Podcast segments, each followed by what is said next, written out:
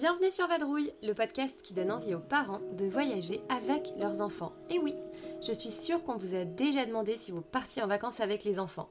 Organisation, fatigue, budget, pas mal de raisons dissuadent les jeunes parents. Alors on entend souvent qu'on attendra les 3 ans. Pourtant, voyager avec des enfants, c'est une expérience unique et des moments de vie incroyables. Pour l'enfant, c'est une façon extraordinaire de se développer, de grandir et d'ouvrir son esprit. Alors sur Vadrouille, on dédramatise le voyage en famille avec de belles histoires de vacances, de chouettes récits de voyage et des retours d'expériences inspirants de familles nomades. Je vous embarque, c'est parti pour l'épisode. Aujourd'hui, je reçois Jeanne-Marie. C'est un épisode un peu spécial puisque Jeanne-Marie, je la connais depuis longtemps et c'est une personne, comment vous dire, dont on se souvient.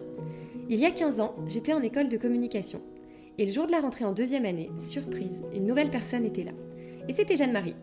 Et si elle arrive avec un an de retard, c'est parce qu'elle a fait sa première année deux ans avant. Entre les deux, elle a eu un bébé. Au milieu de nous, étudiants, autant vous dire que c'est pas commun. Puis trois autres par la suite. Quatre enfants à moins de 30 ans, rien que ça, ça fait une jolie famille. Une famille vadrouilleuse, des parents passionnés de mer.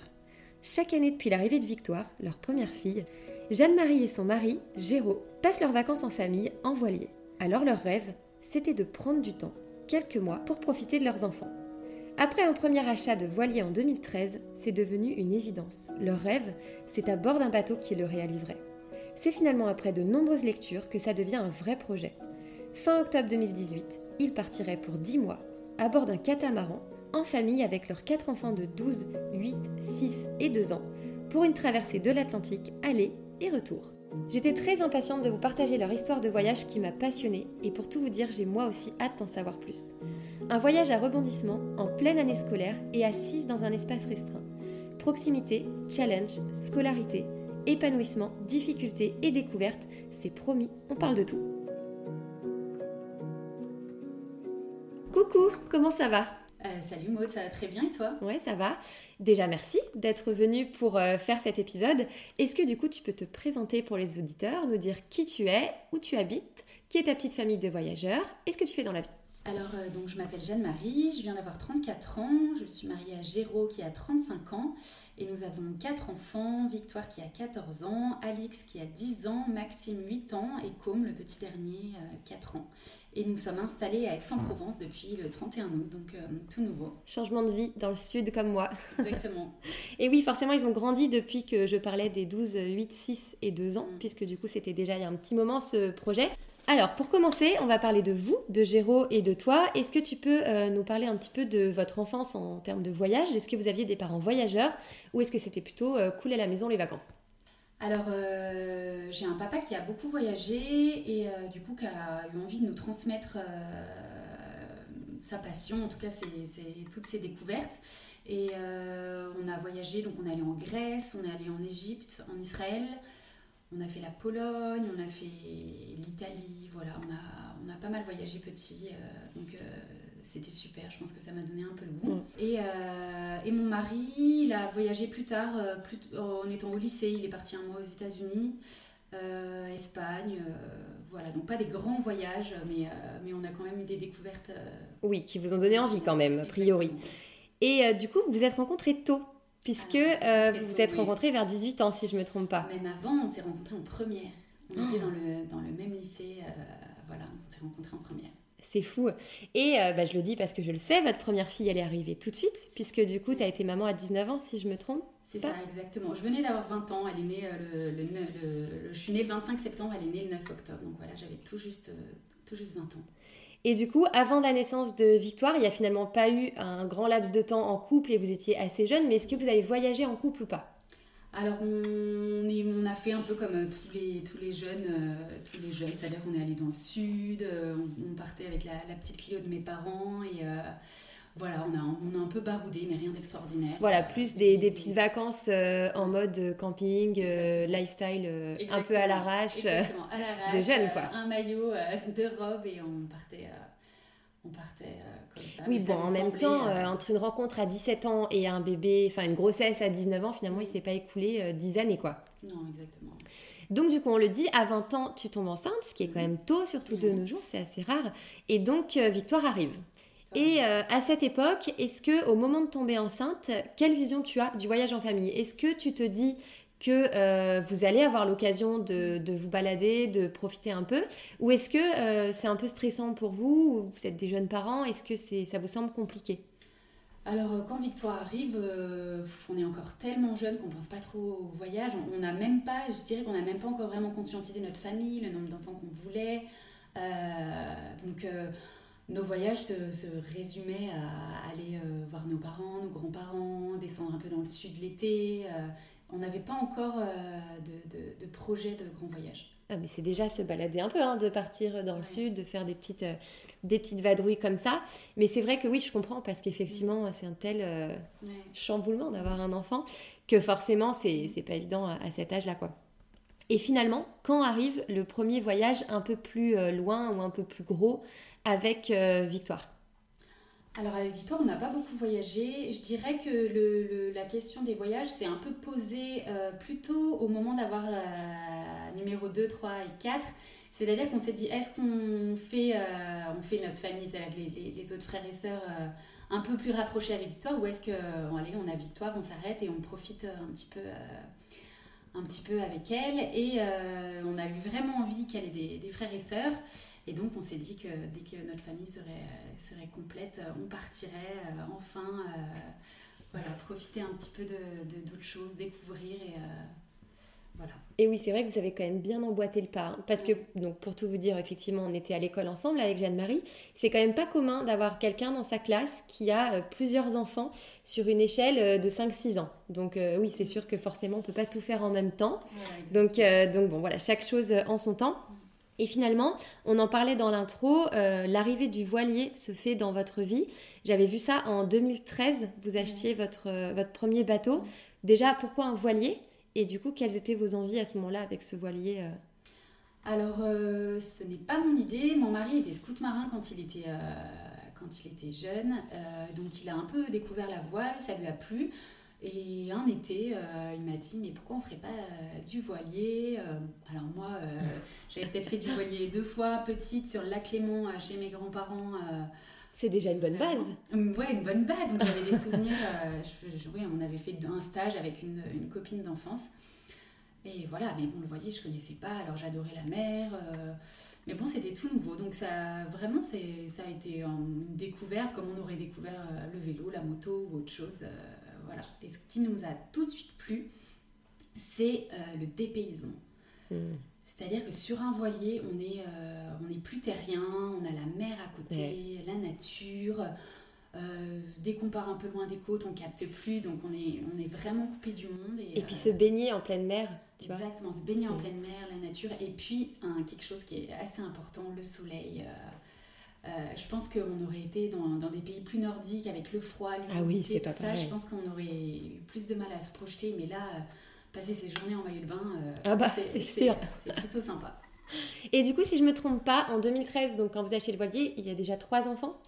2013, oui, on a trois enfants. Déjà trois enfants. Et du coup, quel âge a le plus petit au moment de partir pour la première fois sur le voilier? Alors en 2013, donc été 2013, Maxime est en 2011, donc ça fait deux ans. Deux ans et demi. Deux ans et demi. Deux ans et demi. Et c'était quoi, du coup, la, la, petite vadrouille? Alors, la petite vadrouille, on a fait. Euh, on a fait. Euh, on avait un mariage de copains euh, en Espagne. Et donc, on est parti jusqu'à Barcelone.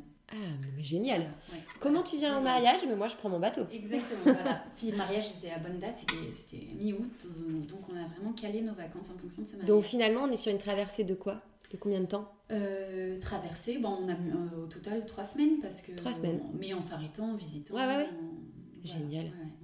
Tellement libre. Exactement. C'est fou. Et du coup, comment ça se passe? Comment, euh, comment faire sur le bateau avec un tout petit? Deux ans, c'est pas évident. Deux ans, c'est ça marche bien, ça cavale, ça veut aller partout, ça explore. Du coup, est-ce qu'il y a des précautions spéciales? Comment, comment vous avez fait? Alors, déjà, on est toujours jeune, donc qui dit jeune dit un peu insouciant. Donc on, avait moins ces problématiques-là euh, qu'on a, on a eu plus tard.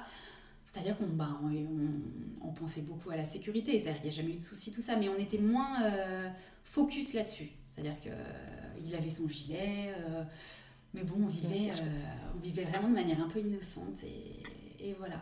Et il y a autre chose aussi, c'est qu'à cette époque-là, on avait aussi des, problématiques budgétaires.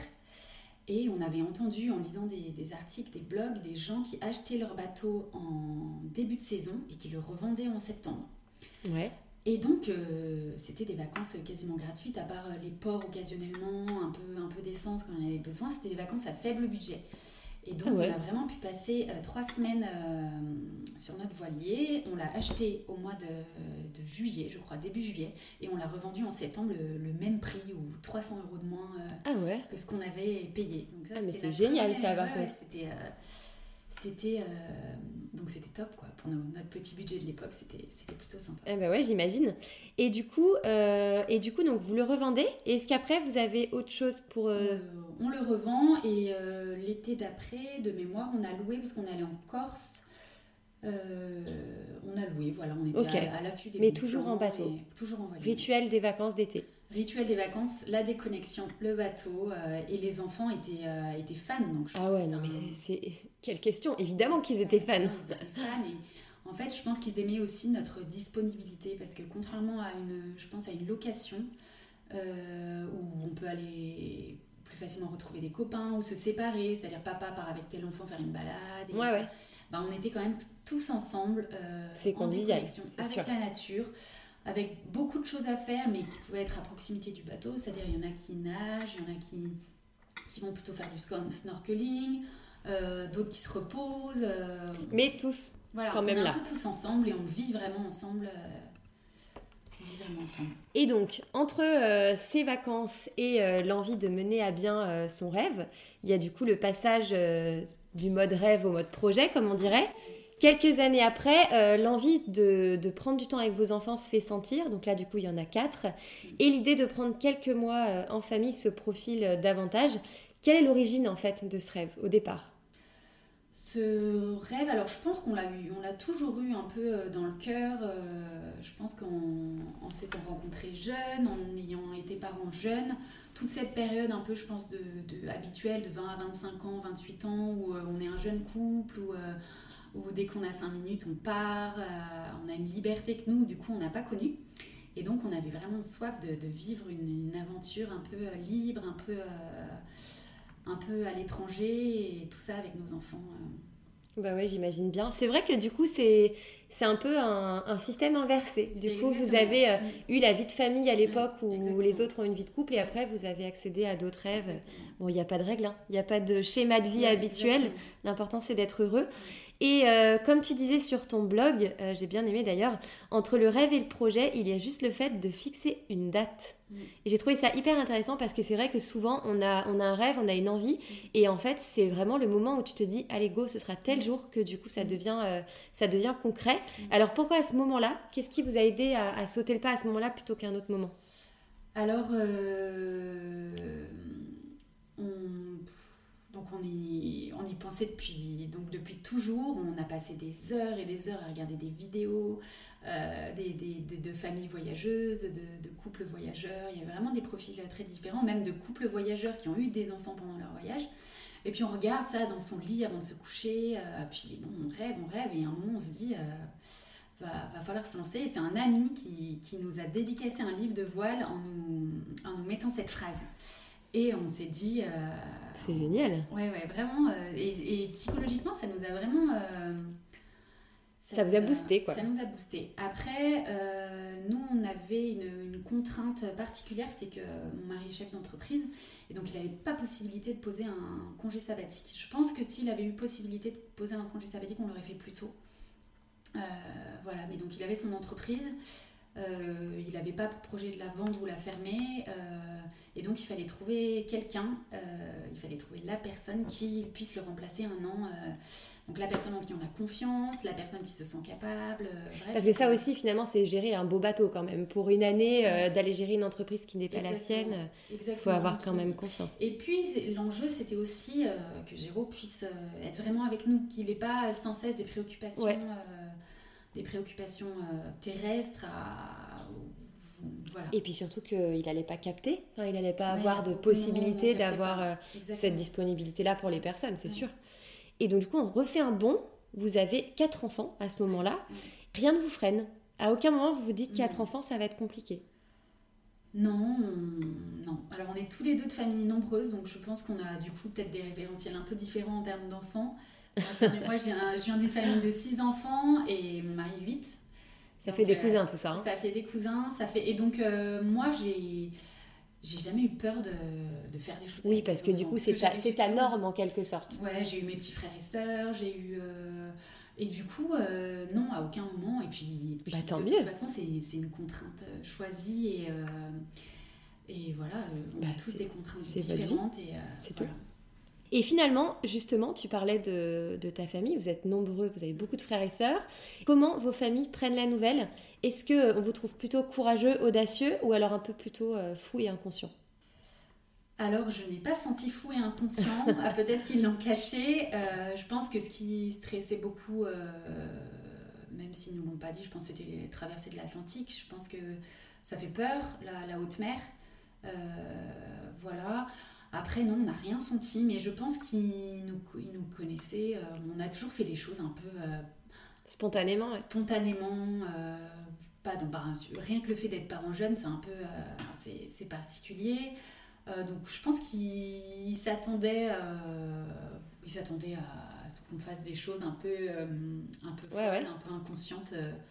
On, va dire qu'on les a habitués avant. Voilà. Et du coup, par rapport au manque de la famille? Ah, Par rapport à la distance? Oui. Non, ça on n'a pas. On a la chance quand même, même si on n'avait pas souvent Internet, avec WhatsApp, avec les mails, avec on, savait que, je pense que c'est pas comme il y a 20 ans, quand on partait loin, on était vraiment coupé du monde. Euh. oui, oui, c'est sûr. Nous, on a, on a la chance euh, de, pouvoir communiquer quand même assez facilement. Et... et puis du coup, tu tenais ce fameux blog qui permettait aussi aux personnes de ta famille d'avoir des news, des photos. Alors, le blog, il était justement pour à l'origine vraiment pour, euh, pour, la, pour la famille, pour éviter justement d'avoir à, à répéter les mêmes choses. Donc c'était vraiment, euh, ils avaient toutes les infos, parfois synthétiques, parfois euh, un peu plus développées suivant le temps que j'avais, mais ils avaient des nouvelles et. Euh, c'est chouette, puis ça vous fait un petit, un petit ah, souvenir en plus, c'est clair. Je l'ai vraiment réalisé après. J'ai, à la base, je ne l'ai vraiment pas fait pour nous, c'était vraiment... pour les autres plutôt. Pour, pour, la famille. Et donc venons-en à ce projet, donc au tracé. 10 mois en catamaran pour traverser l'Atlantique deux fois initialement. Pourquoi le challenge d'une transatlantique en solo avec vos quatre enfants? Euh, alors je pense qu'il y avait une partie challenge, c'est-à-dire que non c'est pas vrai. la haute mer, euh, le, voilà la, découverte de nouveaux pays, euh, voilà on passait un peu une, étape parce qu'on avait fait de la voile camp Méditerranée. Notre plus grande traversée quand on est parti c'était continent Corse, Porquerolles, ah, oui. Porquerolles Ajaccio donc euh, qui a, ce qui à l'époque nous semblait une énorme traversée. Voilà, que c'est, on était vraiment effrayés. Et euh, donc on avait vraiment fait de la voile Méditerranée, donc il y avait un nouveau challenge, découverte. Après, je pense qu'on est, on est, on a, on a des tempéraments un peu fous, un peu, un peu peut-être inconscients parfois, et on se lance et et, par, et, on voit. Et on voit, exactement, exactement. On voit et donc on avait, donc on a, on a organisé le voyage comme ça et et ben, finalement, ça, ça va. Je me demandais, est-ce que vous aviez euh, défini le trajet en fonction du fait euh, que vous aviez des enfants? Est-ce que si vous n'aviez pas eu d'enfants, vous auriez peut-être fait d'autres destinations et vous en auriez supprimé certaines ou inversement? Alors je pense que si on n'avait été que tous les deux, on n'aurait pas fait de trajet du tout. Parce qu'on serait parti, je pense, et on, se serait arrêté en fonction des escales, des rencontres. Ok, donc le, fait d'avoir planifié, c'est peut-être plus lié à... On a planifié pour les enfants euh, dans le sens où, on avait quand même un, temps défini. Euh, et puis la, deuxième chose, c'est aussi la météo, c'est-à-dire qu'en bordure de Méditerranée, il fait froid l'hiver en, en France. Et nous, l'objectif, c'était vraiment d'avoir chaud tout le temps. D'aller là où il fait chaud. Voilà, donc on, est, donc on est descendu en fonction du soleil. Et euh, l'autre chose aussi, c'est que euh, un voilier, ça avance avec le vent, et donc il y a des problématiques de, de, de, courant. de, vent, de courant. Et euh, donc en fait, le circuit qu'on a fait, c'est le circuit des, des Alizés. Ça s'appelle la route des Alizés, c'est-à-dire que en novembre-décembre, il y a les, les, vents qui longent l'Atlantique et qui emmènent naturellement vers les Antilles. Et vers l'autre période de l'année, mai, aux alentours de mai, avant la période des cyclones, le, vent des alizés toujours euh, pousse des Antilles vers l'Europe. Voilà, donc pour, euh, pour avancer en voilier, euh, c'est vraiment l'idéal. c'est idéal. C'est un, parcours assez, vais dire banal, mais voilà, c'est un peu, c'est un parcours assez connu des, des, gens qui font la voile. Je sais que vous avez fait à peu près 15 escales. C'est ce que j'ai vu sur, sur le blog. Est-ce que vous les avez choisis par rapport au fait d'avoir des enfants Vous vouliez leur montrer certaines choses pour la découverte ou quoi que ce soit? Ou quoi qu'il arrive, c'était des endroits qui, qui vous plaisaient à vous? Alors, euh, dans le parcours, il y a eu un moment la question est-ce qu'on remonte les Antilles? C'est-à-dire qu'on arrive en Martinique et on remonte euh, Antigua, Guadeloupe euh, pour aller jusqu'à Saint-Martin, qui, qui, est un parcours plus touristique, c'est-à-dire où il y a beaucoup plus d'occidentaux. parce que c'est des, des, lieux de vacances simples de métropole. Et surtout à la période où vous y étiez. Voilà. Euh, et nous, on avait vraiment à cœur de, quitter un peu les sentiers battus. Et donc, on a fait un autre parcours. On est descendu euh, jusqu'au Venezuela. On a fait la, côte le, long du Venezuela. Et ensuite, on est, on est remonté en Jamaïque, qui est un pays euh, moins visité aussi. Et voilà, Cuba, Cuba qui est très visité aussi. Mais ensuite, on est retourné aux Bahamas. Tu nous fais rêver là, hein, tu le sais. Je pense que derrière, dans leur voiture ou dans leur maison, elles ont toutes envie de Bahamas, de Guadeloupe d'Antilles euh, de façon générale. Au moment de partir, donc là, vous, partez avec vos quatre kids sous la main. Est-ce que le, moment de la séparation, c'est dur pour les enfants, euh, leurs amis, leur famille, pour vous, l'état d'esprit général, le jour de, J'allais dire du décollage, non, de l'embarquement. Alors déjà, on a eu un peu des, péripéties au moment de partir, c'est-à-dire que donc, la personne que mon mari avait recrutée dans son entreprise nous a dit au mois de juin qu'il ne se sentait pas de gérer l'entreprise tout seul. Donc nous, on avait prévu de partir l'été, donc euh, un mois, un mois et demi après. Et donc là, on remet tout à plat. Euh, bon, bah, on redécale d'un an. Euh, voilà, donc on a eu une grosse déception à ce moment-là. Et début septembre, en fait, en fait le directeur, c'est la, personne embauchée, il y a eu une sorte de déclic. Et, et donc là, on s'est posé la question est-ce qu'on part maintenant, on, garde cette opportunité, eh on part maintenant, si c'est, même si c'est un peu le bazar, que, que tout n'est pas prêt, euh, ou est-ce qu'on on part euh, l'année d'après? Et là, on, je pense qu'on a vraiment fait le bon choix euh, quand on voit le Covid qui a eu eh cette année, parce qu'on aurait dû partir l'année du, du, Covid. Et donc, on s'est dit, non, on a l'opportunité. Surtout que la vie de chef d'entreprise est, compliquée, on ne sait jamais de quoi va être fait l'avenir. Donc on s'est dit, tant pis, on part quand même euh, en décalé. Mais donc moi j'avais fait la rentrée à l'école. C'est ce que j'allais dire. Comme une année normale. Donc je, m'étais, euh, ouais, j'avais vécu tout le mois de septembre, qui est un mois chargé. Euh, qui est un mois chargé pour les mamans entre les rentrées sportives et rentrées d'école. voilà, donc là, à ce moment-là, on prend la décision de partir quand même un mois après. Donc ça a été tout s'est un peu précipité donc, pour nous, pour nos familles aussi, donc, qui, ont, qui ont dû euh, bah, s'adapter. S'adapter, oui. On partait assez rapidement, mais ils l'ont, ils l'ont bien vécu en fait. Et finalement, vous êtes parti pendant les vacances scolaires en fait On est parti, euh, voilà, exactement. Donc en fait, les, les, enfants ont dit au revoir à leurs copains, copines. Pas trop dur? Je pense surtout à la plus grande, non? Non, ils, étaient, excités en fait. Eh non, non, ils étaient surexcités. Et puis je pense que l'idée de passer un an avec ses parents, c'est puis sur un bateau, puis de découvrir des choses incroyables. Et on va pas se mentir, on leur avait aussi euh, vendu Mais oui. du rêve, euh, Évidemment. Le, le, positif. Et, euh, Puisque tu parles de, de, positif, si tu devais dire quels ont été les, les, plus grands bonheurs et aussi les moments les plus difficiles pour ces dix mois? Alors c'est une question qui revient souvent et je, je, pense que bah là on est rentré donc il y a un peu plus d'un an. Et je retiens que le positif, je crois. J'ai vraiment du mal à me, à me projeter dans les, moments, euh, dans les moments difficiles. Je pense que quand on vit une expérience forte, euh, ben, ouais, c'est peut-être aussi le tempérament. Je garde vraiment peu de, peu de moments négatifs. Je pense qu'au départ, il y a forcément eu des réglages, parce que vivre à 6 euh, non-stop, eh ben, on a tous nos tempéraments, nos, nos habitudes. Parfois en navigation, il y a la fatigue, la gestion du stress. On en parlait juste avant d'enregistrer, tu disais que tu t'étais cassé le pied ah juste avant la, traversée aller. Est-ce que finalement c'est le, petit mauvais souvenir mais... Bah, c'est le, le bah, c'est sûr le gros point noir parce que surtout ça, ça on n'a pas fait la traversée aller euh, alors qu'elle était prévue, la traversée de l'Atlantique aller. Ça a été un gros renoncement ça parce qu'on attendait ça, cette expérience avec, euh, avec euh, bah, stress et excitation. C'est un peu comme l'itinéraire on se fixe beaucoup d'objectifs et en fait on se rend compte en voyageant que les rencontres, les, les, préjugés qu'on va avoir sur certaines destinations, euh, par exemple on se dit on va rester une semaine parce qu'il y a, y a, ça et ça et ça à voir et au final en, en rencontrant des personnes on se rend compte qu'il y a énormément plus de choses à faire. Et eh oui.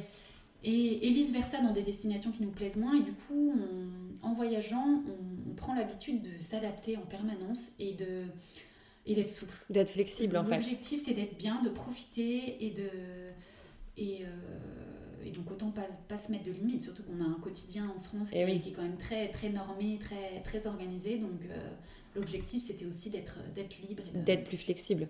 Pour, euh, pour finir sur le tracé, est-ce que les enfants ont retenu un spot plutôt qu'un autre? Est-ce qu'ils ont eu une préférence au, au sein de tout ce tracé?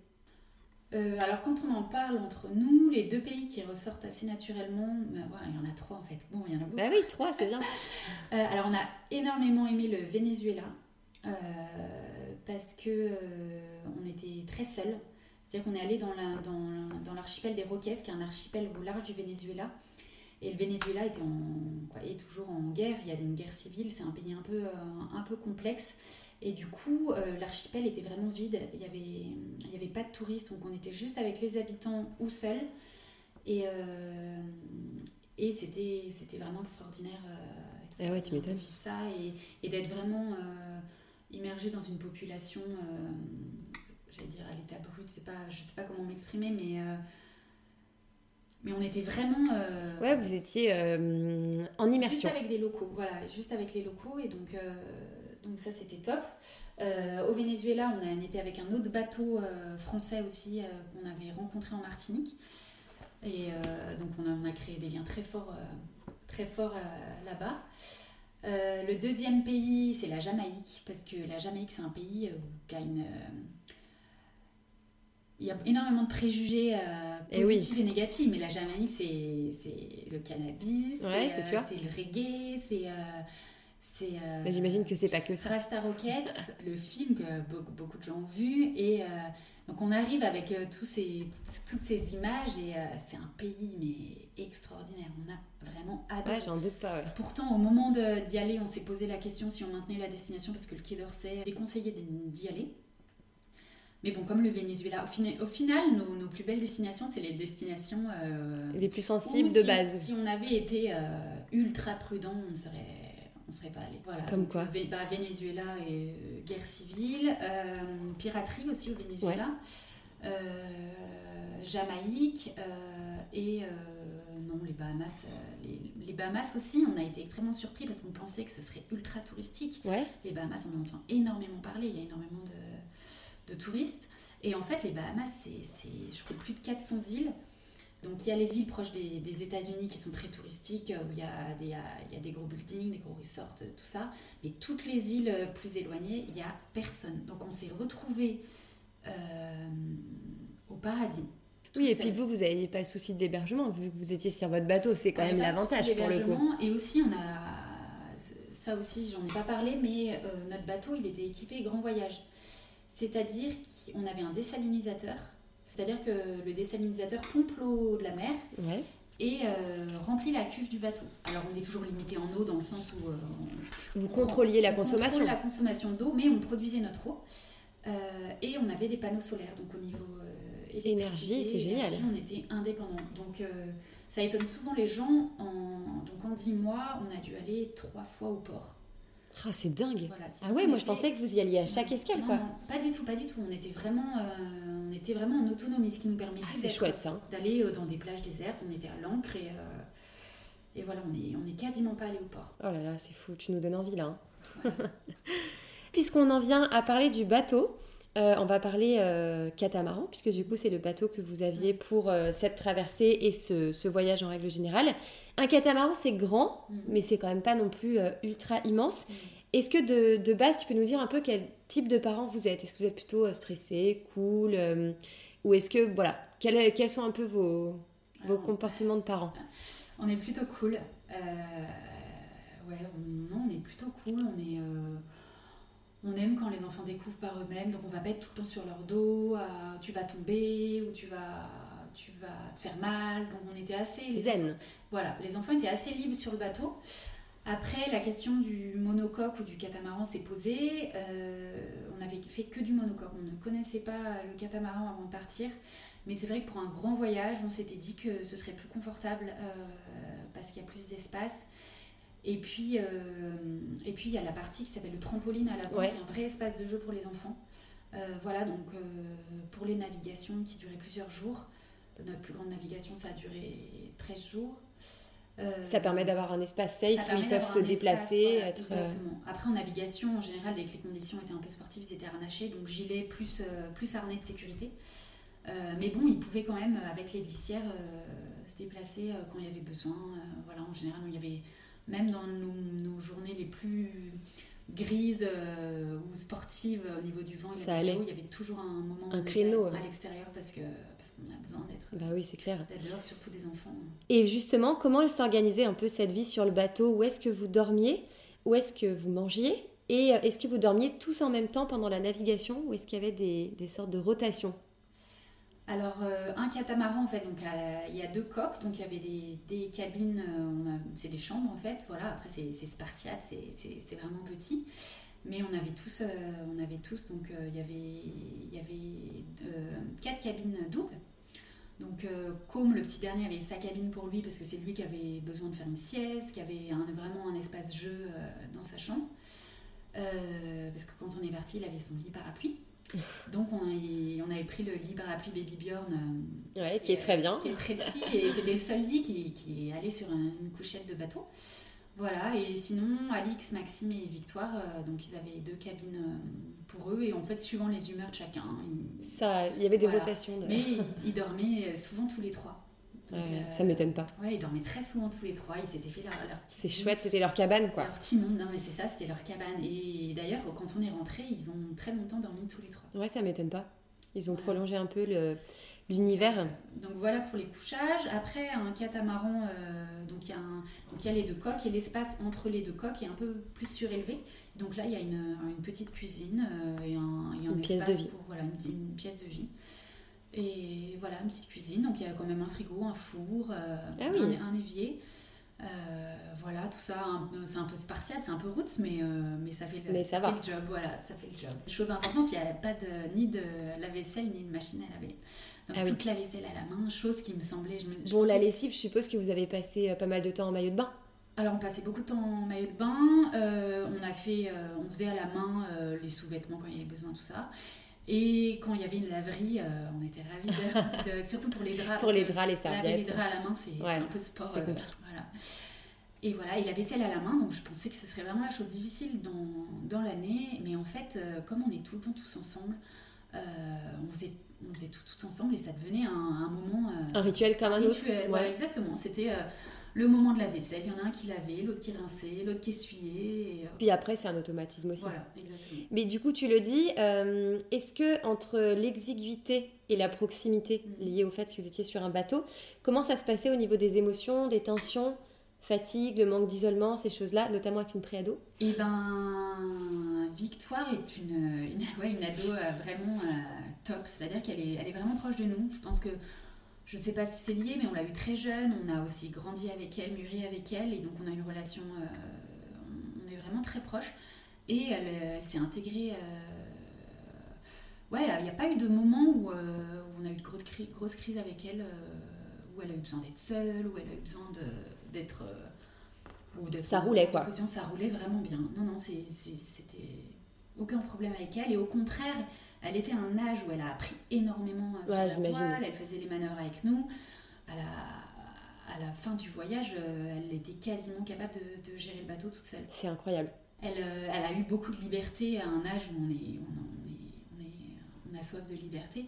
Par exemple, chose qui nous pensait inconcevable en France, notre annexe, donc notre petit bateau, notre petit Zodiac à moteur qu'on accrochait derrière le, le kata, elle le conduisait toute seule, elle, euh, alors qu'en France, il faut un permis. C'est euh, incroyable. Tout est normé. Et en fait, on, on, se met à déconstruire un petit peu tous nos...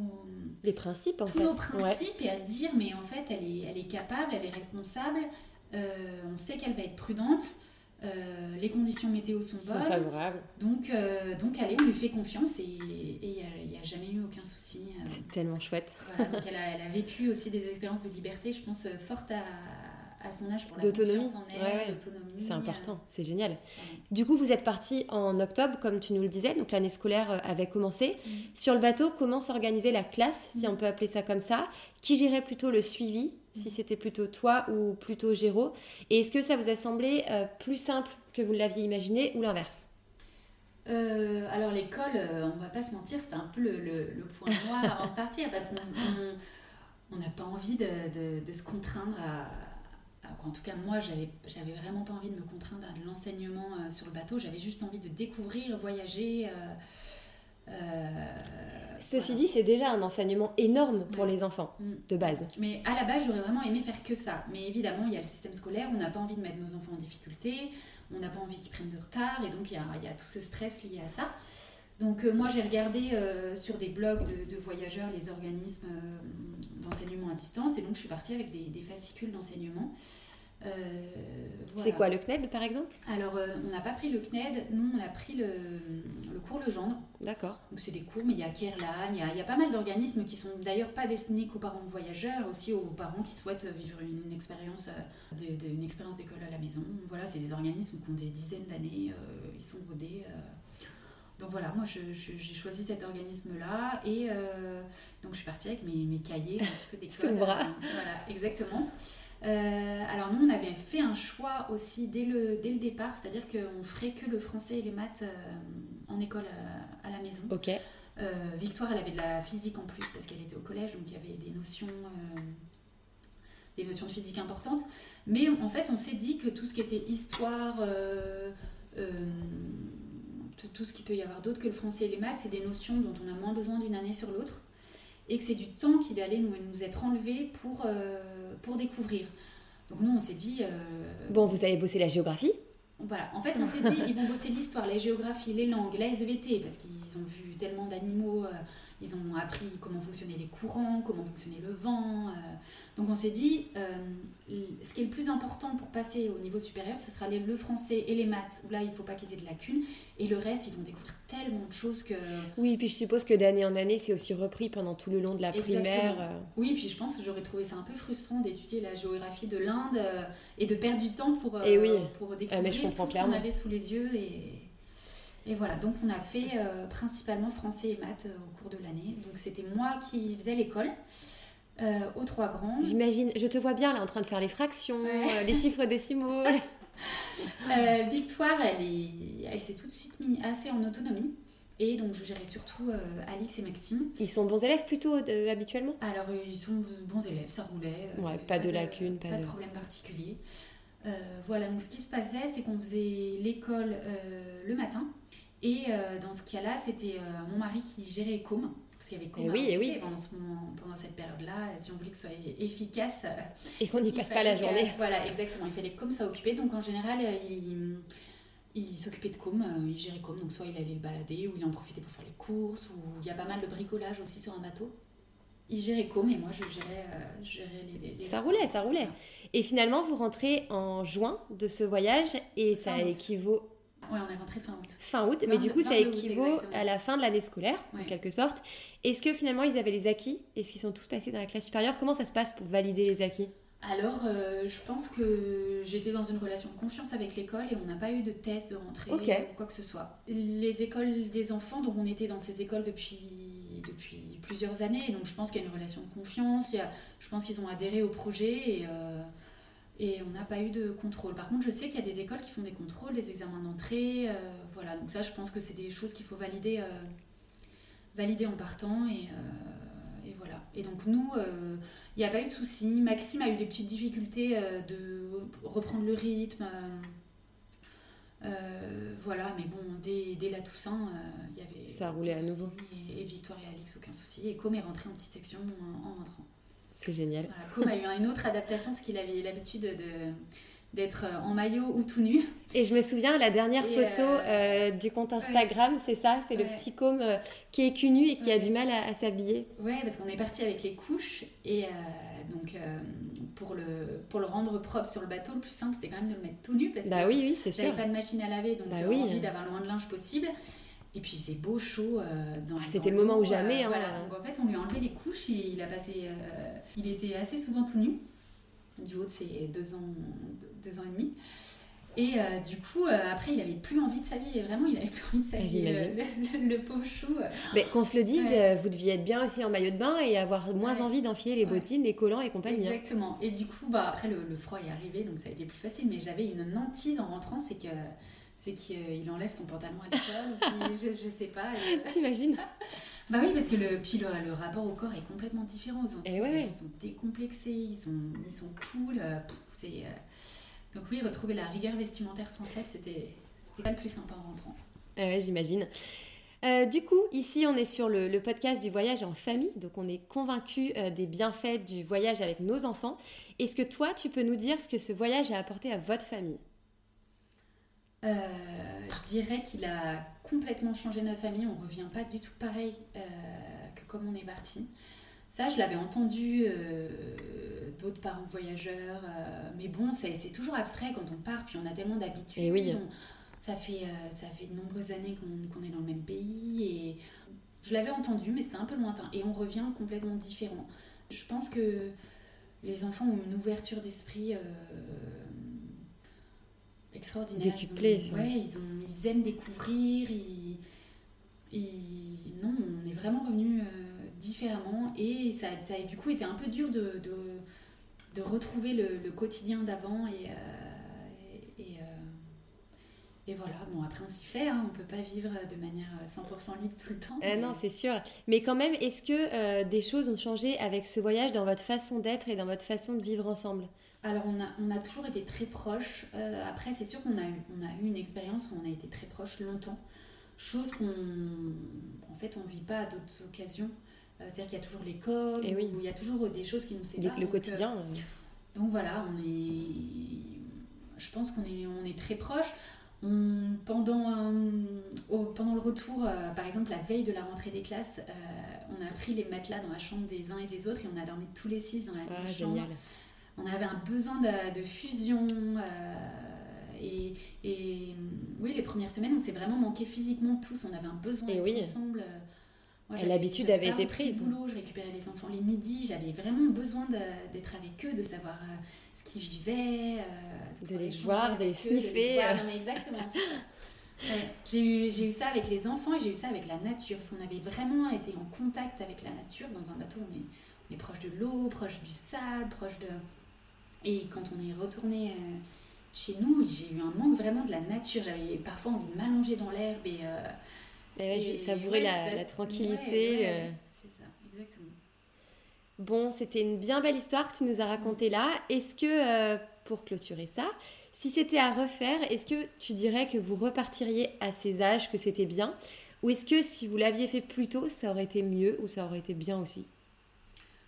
Euh, Alors je dirais que les projets ont grandi avec notre couple, avec notre famille. Donc au début, on faisait des, de la voile en Méditerranée. On, et puis en fait, c'est arrivé à un moment euh, où on était prêt, où on s'est senti prêt, euh, où on a eu envie, où on a eu, euh, on a eu l'opportunité professionnelle. donc le bon timing. Voilà, en fait, ça a été une, histoire de timing. Je pense qu'il y a un moment, il faut aussi accepter de sortir de sa zone de confort. C'est-à-dire de se dire, ben, tout n'est pas prêt, tout n'est pas parfait, on prend des risques, mais on y va on prendra tout le positif. Jamais ce sera parfait, ceci Jamais ce sera parfait. Mais c'est vrai que au, début d'un projet, parfois on a envie de cocher toutes les cases, on, a besoin de se rassurer. D'ailleurs, beaucoup de gens ne partent jamais. Euh, parce qu'ils veulent cocher les cases et en fait il y a toujours quelque chose euh, qui empêche de partir. Et donc il y a un moment il faut se lancer et, euh, prendre le risque. Et justement, si tu avais un conseil à donner aux familles qui nous écoutent, qui ont envie de se lancer mais qui n'osent pas eh ben, j'ai envie de, j'aurais envie de dire deux choses. Peut-être que c'est pas le moment, peut-être qu'ils sont pas prêts et qu'il faut, il faut se faire confiance. Il faut, euh, se faire confiance, euh, mais tout en étant capable aussi de se mettre un petit coup de pied aux fesses si on en rêve. Il euh, n'y a pas de rêve qui arrive tout cuit dans l'assiette. il faut se donner les moyens. Ah, c'est une belle phrase ça. Du coup, est-ce que une prochaine vadrouille est prévue, envisagée? Est-ce que euh, vous avez envie de renouveler un projet comme celui-ci dans votre vie future? Là, je sais que vous venez de déménager, donc c'est en soi un beau projet de vie aussi. Mais est-ce que après, ça vous tente de repartir? Ou est-ce que vous vous dites que votre première fille sera peut-être trop grande? Mm. Est-ce que vous avez d'autres envies comme celle-là? Ah, on s'est posé la question déjà de prolonger le voyage euh, une année pendant, le, pendant le voyage parce qu'on sentait déjà que, bah, que la fin allait arriver on n'avait pas du tout envie. Vu le contexte sanitaire actuel, vous avez bien fait de pas prolonger parce que pour le rappeler, vous êtes donc rentré en août 2019. Euh, donc effectivement, si vous aviez prolongé, c'était pas la même année pour le coup. Est-ce qu'on renouvellera un jour? La problématique, c'est qu'on a notre grande euh, là qui est en troisième. Et euh, il y a toujours le, la question est-ce que c'est égoïste ou pas de d'hypothéquer un petit peu euh, aussi euh, certains choix de nos enfants. Parce que par exemple, notre grande, c'est une amoureuse de la nature, des animaux, elle aimerait bien être vétérinaire. Donc il faut qu'elle travaille. Et est-ce que l'apport euh, scolaire qu'on pourra lui fournir, nous, en voyage, sera assez solide pour qu'elle puisse aller, au, aller au bout de, de ses envies à elle je pense qu'on lui pose la question, elle repart demain. c'est ça finalement. qu'elle est grandie, et non, elle a, je pense qu'ils repartiraient tous. Euh, ça a été tellement une expérience forte qu'ils repartiraient tous, mais, euh, mais voilà, il y, a la, il y a la vie rêvée, euh, il y a aussi la vraie vie. Et, donc. Un mix de rêves, de compromis. Voilà. Finalement. Exactement. donc là, on s'est dit que, que pour elle, c'était bien pour son avenir de, de, de, faire son lycée en France dans des structures un peu plus formée, peut-être plus compétente que moi. oui, c'est sûr. Parce que je pense, je l'ai vu pendant le confinement, euh, de, de refaire l'école à la maison. C'est sûr que le programme de quatrième, il y a certaines notions euh, en maths, en physique. On peut pas être bon en tout en tant que parent, donc euh, c'est sûr. Donc voilà, je pense qu'on repartira un jour en couple, c'est sûr. où, combien de temps, comment, je ne sais pas. L'avenir vous le dira. Ce qui est sûr, c'est qu'en rentrant, Victoire nous a dit qu'elle aimerait bien faire ça avec ses enfants plus tard. Donc je me dis que Ça, c'est beau, quoi. La boucle est bouclée. Voilà, ouais, ça nous a touchés quand elle nous a dit ça parce que on s'est dit qu'elle euh, qu'elle avait profité, qu'elle avait, qu'elle avait aimé. Et, ouais. Ah, c'est chouette. Pour finir cet épisode, il y a une petite tradition. Je vais te demander une citation, une phrase inspirante ou un petit mot pour donner envie aux parents de voyager avec leurs enfants. Euh, la phrase qui nous a vraiment marqué, c'est vraiment euh, la différence entre le rêve et le projet, c'est la date. Et c'est vrai que on rêve et il y a un moment, il faut rentrer dans le concret, donc faire un rétro-planning, et de fixer une date, de se dire dans deux ans, dans trois ans, dans quatre ans, euh, même plus ou moins, euh, mais de fixer une échéance, c'est vraiment un moteur euh, dans un projet et ça permet vraiment de, passer du rêve. c'est le déclencheur un peu. Concret, voilà. Merci Jeanne-Marie en tout cas. Bah, merci à toi Maud, c'est vraiment un plaisir à chaque fois de parler de, de cette expérience parce que ça, ça permet de, de, la revivre, ça permet de, faire vivre les souvenirs et puis même d'être en contact avec des futures familles voyageuses, c'est c'est vraiment. Euh, eh bien, écoute, on espère en tout cas que ça va inspirer les autres. Merci en tout cas et on te fait des gros bisous. Bye. Merci Jeanne-Marie d'avoir pris le temps de partager avec nous ce fabuleux voyage. Je dirais même cette expérience de vie familiale unique. Je ne sais pas vous, mais moi, j'ai pris une belle claque. Six personnes sur un voilier, en pleine Atlantique, c'était juste un défi tellement audacieux et courageux. Quelle expérience Quatre enfants, quatre âges différents, des scolarisations à maintenir et le plein de découvertes à la fois. Une belle épopée dont ils se souviendront toute leur vie, ça c'est certain. Leur voyage, c'est une belle leçon de vivre ensemble et une chouette façon de montrer que tout est possible avec des enfants. Comme une célèbre citation le dit, tout ce que vous avez à faire, c'est de décider de partir et le plus dur est fait. Je crois que ça reflète bien leur histoire. J'espère en tout cas que cet épisode vous aura plu, qu'il vous aura donné envie de partir, que ce soit pour deux jours, deux mois ou pour un voyage au long cours. Si vous avez envie d'en savoir plus sur leur voyage, les escales ou tout simplement voir quelques images, vous pouvez tout retrouver sur le blog comalvi.fr. Pour soutenir ce podcast, n'hésitez pas à me mettre les 5 étoiles sur Apple Podcast, ça m'aide beaucoup pour l'aider à émerger. Rejoignez-moi aussi sur Instagram à vadrouille-podcast pour connaître l'invité et le thème du prochain épisode. Bye